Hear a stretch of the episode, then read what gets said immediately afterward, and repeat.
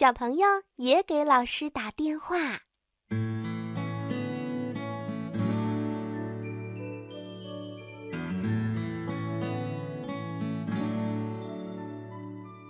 小朋友坐在自己家的客厅里，等着小哥哥写作业。他等得好无聊呀。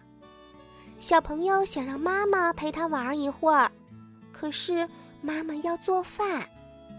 小朋友想让爸爸陪他玩一会儿，可是爸爸在赶写一份报告。他的爸爸妈妈都对他说：“你自己玩吧，啊，不要闹。”小朋友没有闹，可是他觉得很没有意思。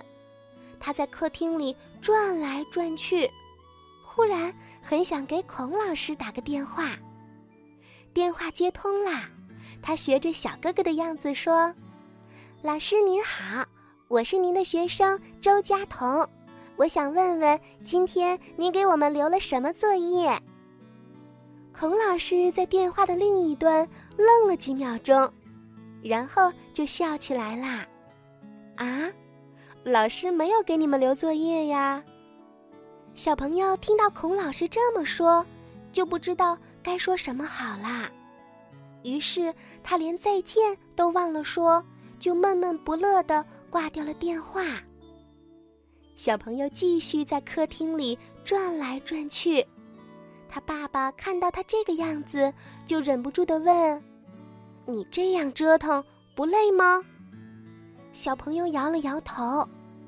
他爸爸想了想，又说：“如果你真的没有什么事情可以做，那就画画吧。”小朋友说：“好。”可是，一转身的功夫呀，他又说：“不好了，因为他要等着小哥哥一起画。”小朋友问爸爸：“爸爸，小哥哥什么时候才能写完作业呢？”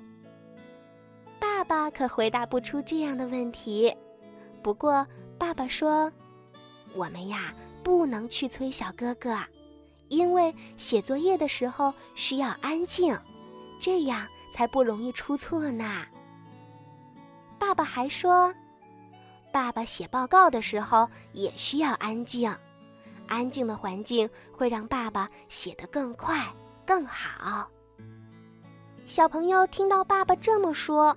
就乖乖地坐在沙发上，他开始看一本图画书，开始自己给自己讲故事。